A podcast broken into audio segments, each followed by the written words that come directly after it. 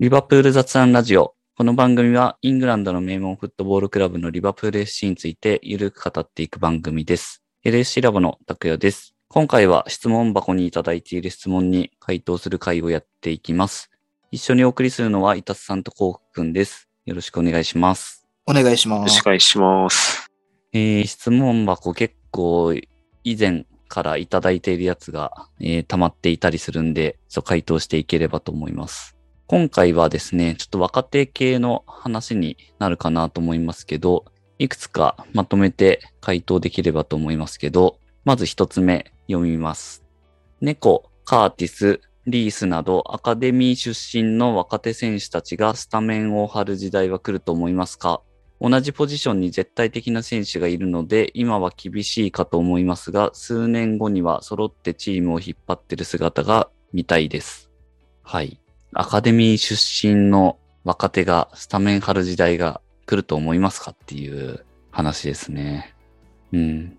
これを元に話をしていければと思いますけど、まあ、結構クラブチームを応援している以上夢ですよね、そういう話っていうのは。うん。そうですね。いわゆるその、生え抜きっていううん。ところで主力になっていくっていうのはう、ん。うん、なんか応援してる、長く応援してるとやっぱそういう楽しみは増えてくるかなってうん。のはありますよね。まあ、ただ結構若手を引き上げてトップチームでやらせることができる環境っていうのはかなり懐が深いというか余裕がないとできないことで、まあ、特に今って、なんていうか競争がかなり激しくなってますよね。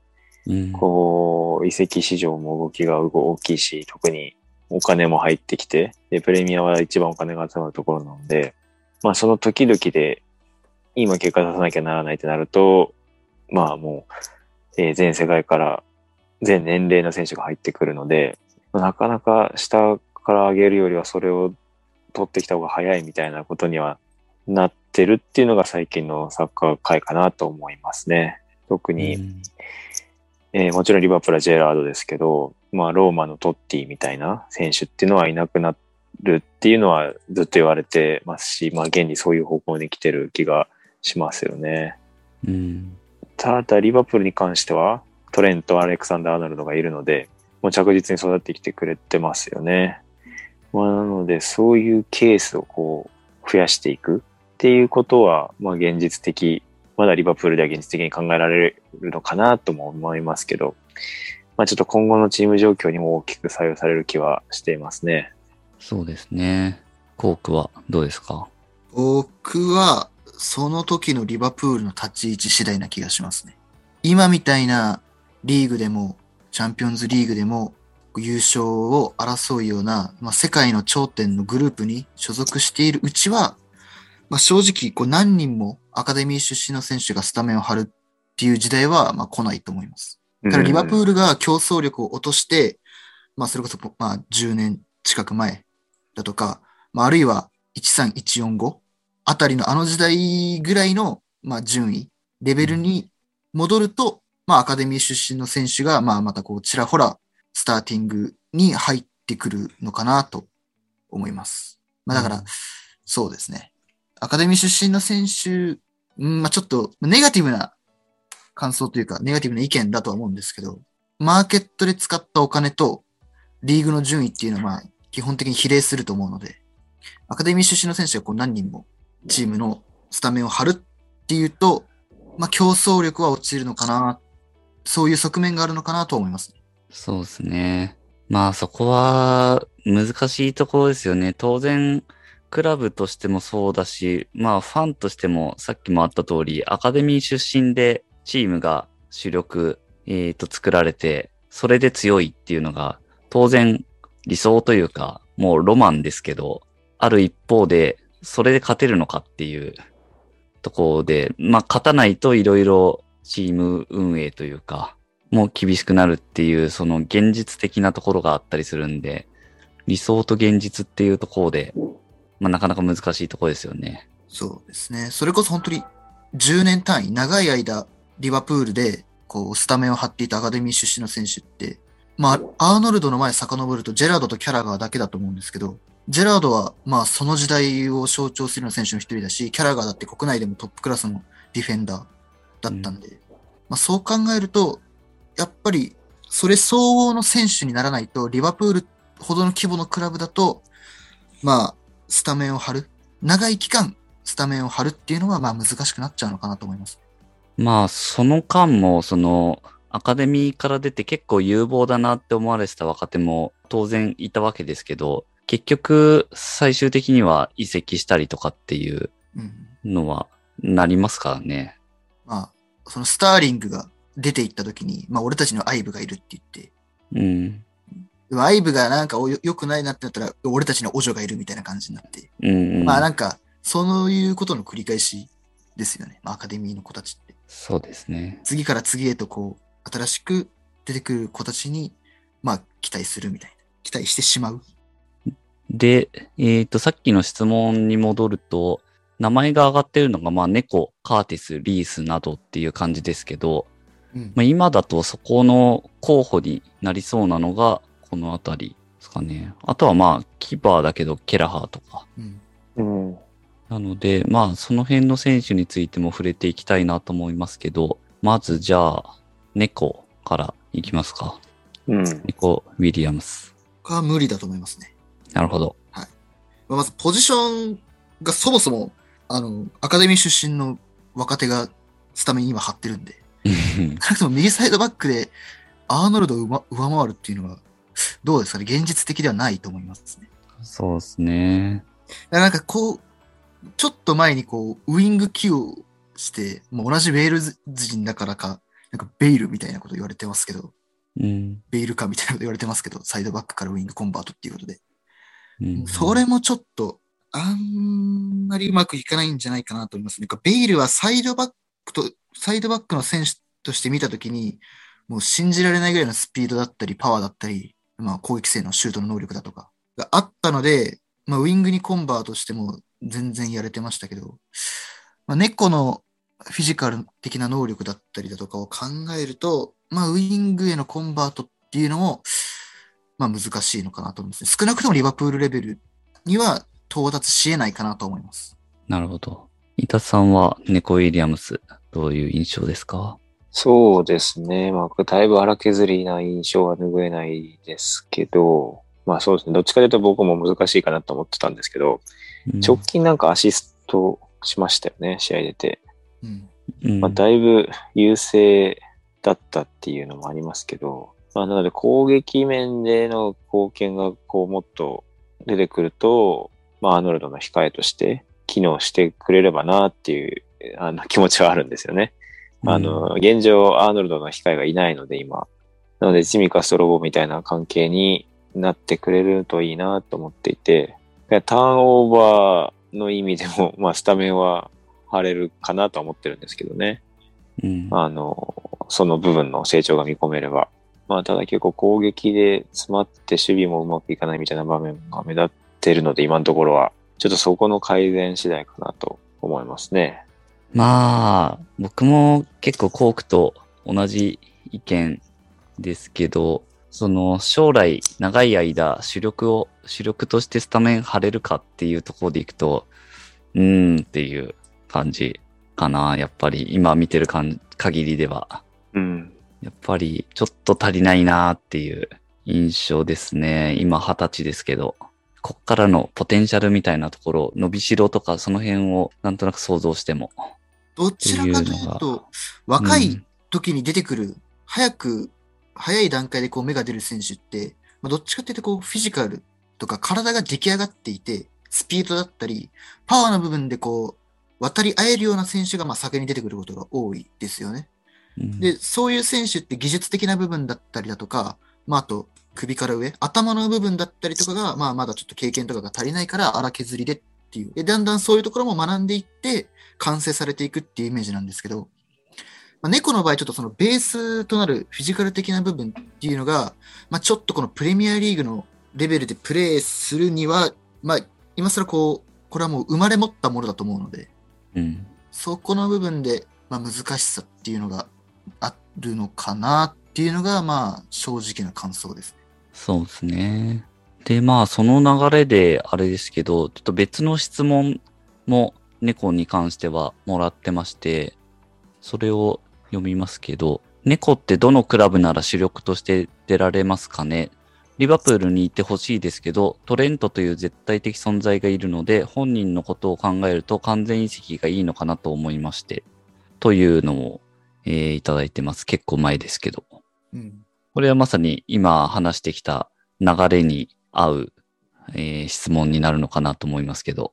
まあ、移籍する前提っていうことになって、じゃあどんなクラブならっていう。うん。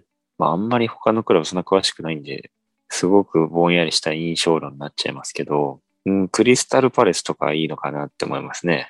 あの、うん超雑ですけど、すごいサイドアタッカーが多い印象があるので、うんまあ、監督によって戦術変わっていくクラブですけど、ザハとか、あとゲイルとかの印象が強いんで、僕の中では。あの、はいはいまあ、ゲイルは古いですね。えっと、まあ、なので、えーまあ、結構彼のドリブルってのは生きるのかなと思いますね。クリスタルパレスだと、そうですね。あの、マーティン・ケリーとか、ああ、リバプールで言うと、リバプールから移籍してうんうん行きましたけど。そうですね。クラインも今いるんですね。はいはいはい。サイドバックはだいぶリバプール色が。まあ、ケリーとかもだいぶ期待されてた選手ですよね。そのさっきそのう、ですね。ううんん、話していくと。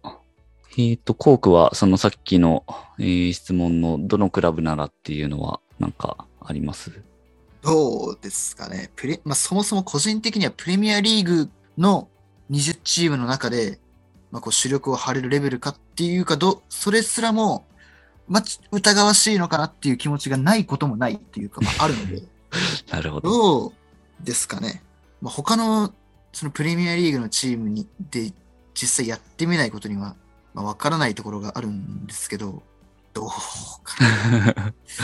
サイドバックの守備なんて正直こう、スピードだったりパワーだったりとかがあればお茶を濁せるというか、まあ、そういうとこ、対人が強ければ、なんだかんだやれるみたいなところがある中で、猫ってそういう守備の部分でもこう、なんていうんですかね、やや物足りなさがあるので、プレミアリーグ、そもそもこのプレミアリーグに適しているタイプのサイドバックかって言われたらそうじゃないのかなって思っちゃいました。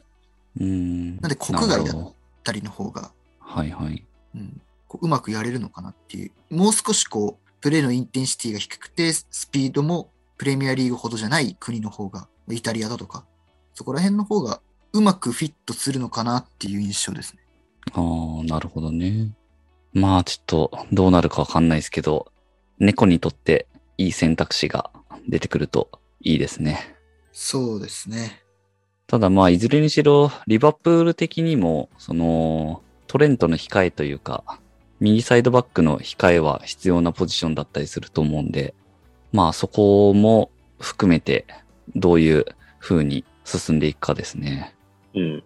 ひとまず、猫はそんな感じで、うん。続いて、カーティス・ジョーンズに行ければと思います。今はちょっとなんか目の怪我っていうのが、あのーずっと続いてて、しばらく出れてないですけど、えーっと、カーティスについても、以前、えー質問もらってるんで、それを取り上げつつで、えーいきたいと思いますが、カーティスのベスポジはどこだカーティスは未だ成長途上なので温かく見守りたいですが、彼の能力を一番引き出せるポジションはどこかを妄想してしまう。現状では未来に向けて彼のため、クラブの勝利のためにどこがいいのかラボの激論を聞きたいです。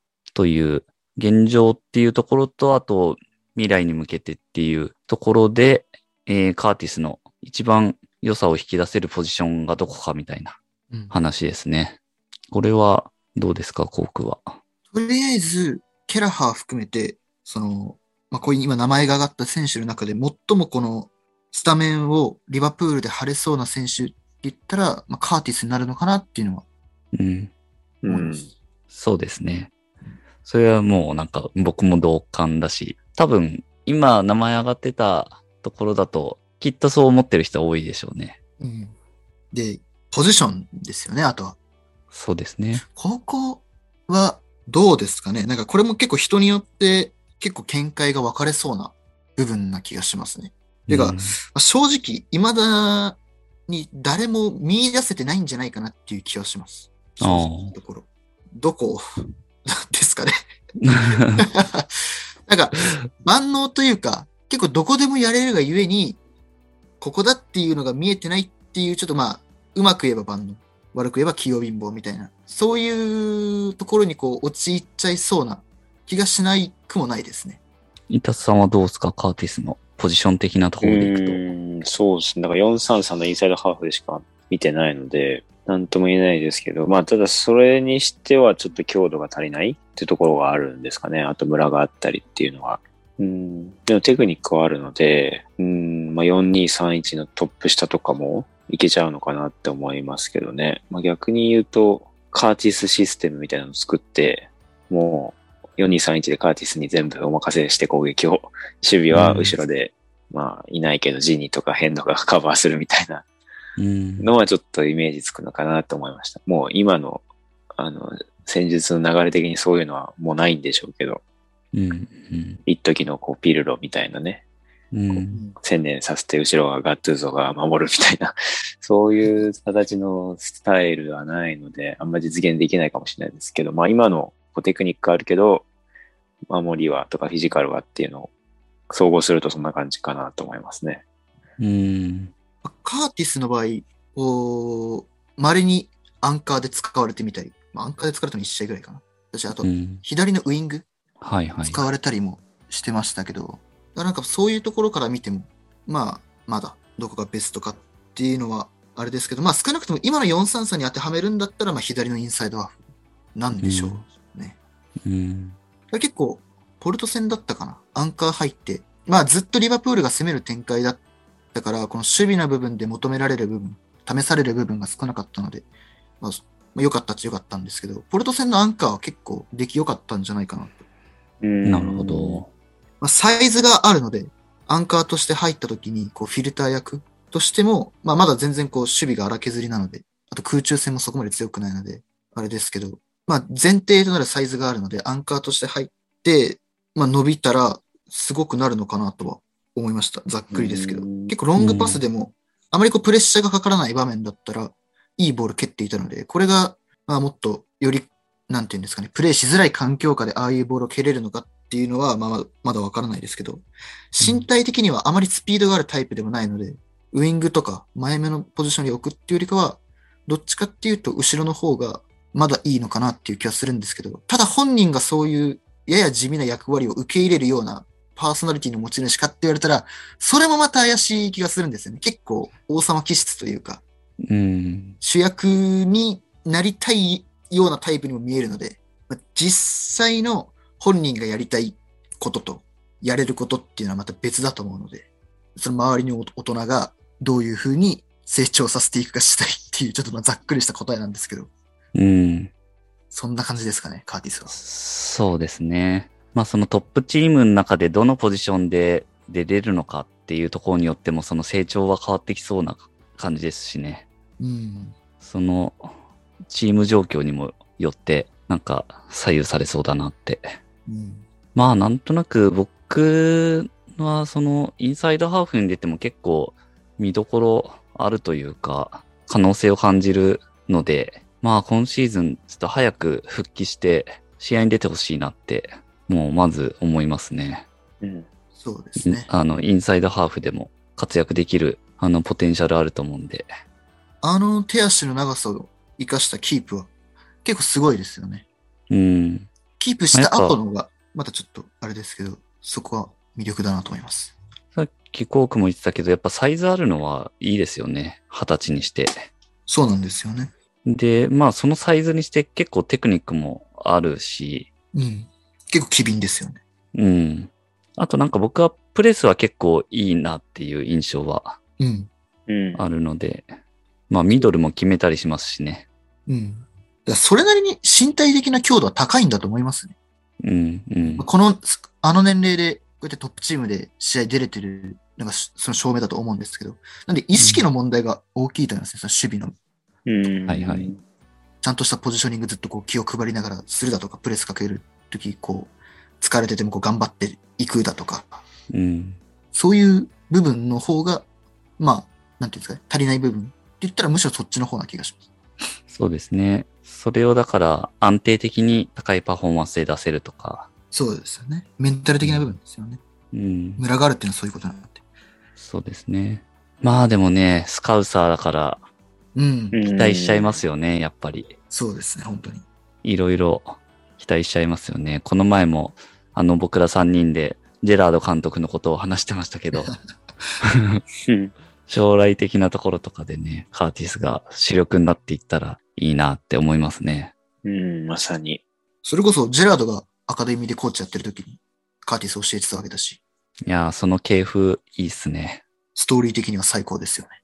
いやー、ちょっと夢見ちゃいますよね。監督ジェラード、トレントキャプテンでカーティスもいるみたいな。うん。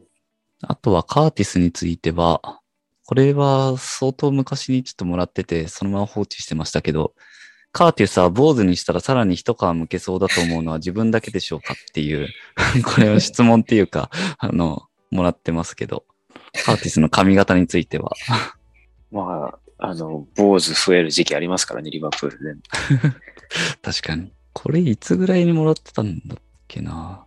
ナットが突然坊主にしてましたけど、ああ。ああいうのになんか合わせてカーティスもみたいな感じだったのかな。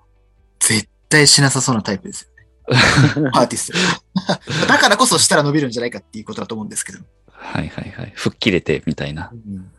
確かにその、自分の殻を破るみたいな感じになる。今時の若者感が強いので、うーん。確かに。どうですかね？ナットみたいな武骨さみたいなやつちょっと感じないのです。よりスタイリッシュな子だと思うので、うんうん。どうですかね？しますかね？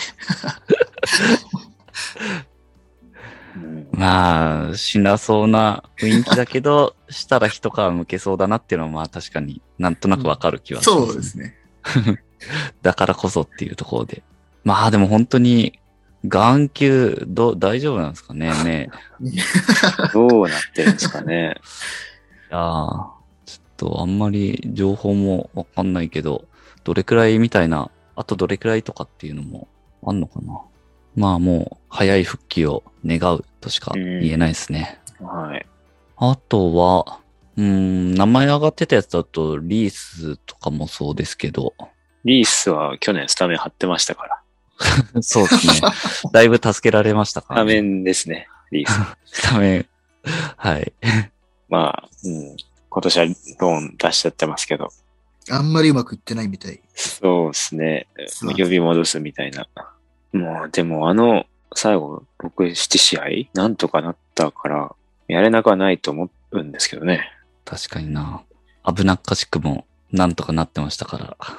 まあ、本当に戦い方次第な気がしますね。まあ、あの時センターバックが、まあ、あの、彼ら二人で、まあ、やや重心を下げて、本当にクロップだったり、リバプールがやりたいフットボールを、まあ、よりこう、現実的な路線に持っていった結果だったと思うので、うんまあ。一番最初に言ったように、リバプールのが今の地位から、まあ、やや落ちてしまって競争力を落としたとき、まあもしかしたら可能性あるのかなっていう気はしますね。現代的なタイプのセンターバックではないので、まあそうですね。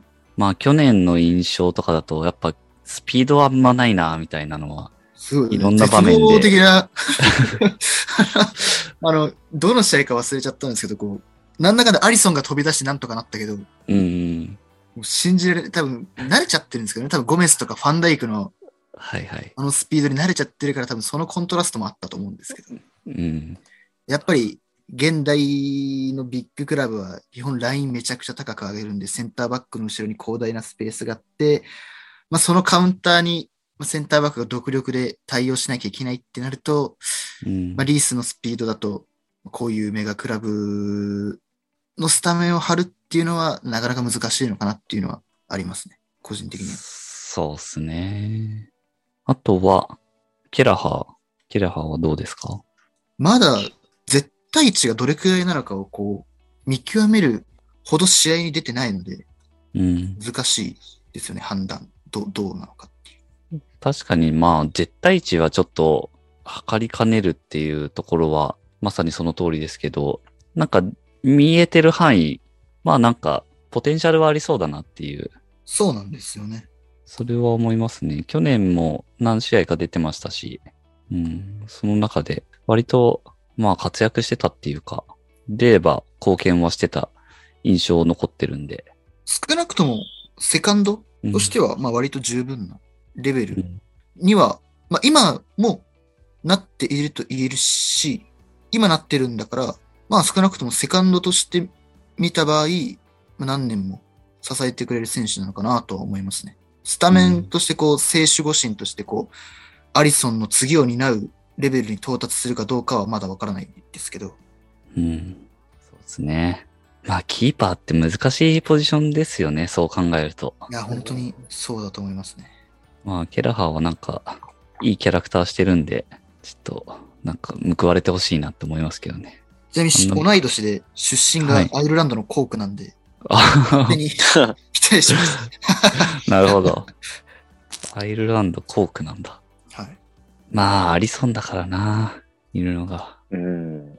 まあ、リバプールファンなら誰もが世界最高のゴールキーパーだって思ってる人ですからね、アリソン。そうですね。アリソンがまだ29歳だから、うん、まだまだ全然できますからね。そうですね。あと5年ぐらいは託し売ると思うんで、それこそ一人だけ契約延長の期間が長かったですからね、アリソンだけ。やっぱそれゴールキーパーっていうポジションの特性だと思います。うん、なるほど27年までかな。うん。相当長いですよ、27年って。うん。アリソン35になるタイミング。はいはいはい。そうなると、ケラハーも20後半、28ぐらいですかね、なってるんで、うん。ピークを迎えてると思うんですけど。そうっすね。まあでもゴールキーパー、ここの交代でうまくバトンタッチ、いや、ケラハがアリソンに近いレベルまで行って交代できたらそれ以上はないですね。うん。そうっすね。いやー、ゴールキーパーのこの継承って相当難しいですねい。や、絶対難しいですよね、本当に。このポジションは。うん。はい。あとは名前上がってないところで、なんか、この選手はっていうのはいますかね。ナナットってどういう立ち位置なんですか？この中だと。その、ふ含める。そっか。まあ、ナットもアカデミーですからね。じゃあ、ナットも含めましょとりあえず、冬に出ていくかもしれないっていう話はありますよね。うん。そうですね。去年、まあ、かなり試合に出て、で、しかも活躍というか、貢献もして、夏どうなるかと思ったら残ったんですよね。で、残ったんだけど、その後、やっぱ出てないですよね。まあ、5番手うんで。すかね。リーグ戦だと出てないですか？リーグ戦は出てないんじゃないかな。多分出てないですねない気が。そうですね。うんリーグカップ出たぐらいかな。アトレティコの試合で1分だけ出てますね、最後の最後に。この前。うん。なるほど。はいはいはい。まあそんなもんってことですよね。まあ、そもそも来年、今24、あと半年後には25なので、うん。若手っていうくくりではもうないっうんうんうてん。いう印象ですね、さすがに。確かに。まあ、日本だったら言ってもらえるかもしれないけど、海外、それもうんイングランドっていうところで見ると、まあ、自分でナットはどういう、どうなんですかって言ったら言ったくせになんですけど、まあ、若手っていうくくりにし、ではなくなっちゃいましたよね。そうですね。さっき名前に出てた猫とかカーティスとかは二十歳ですからね。やっぱまあそこはちょっと違いますよね。ただ、その、ナットの移籍報道みたいなやつの反応は半々ぐらいの印象でしたね。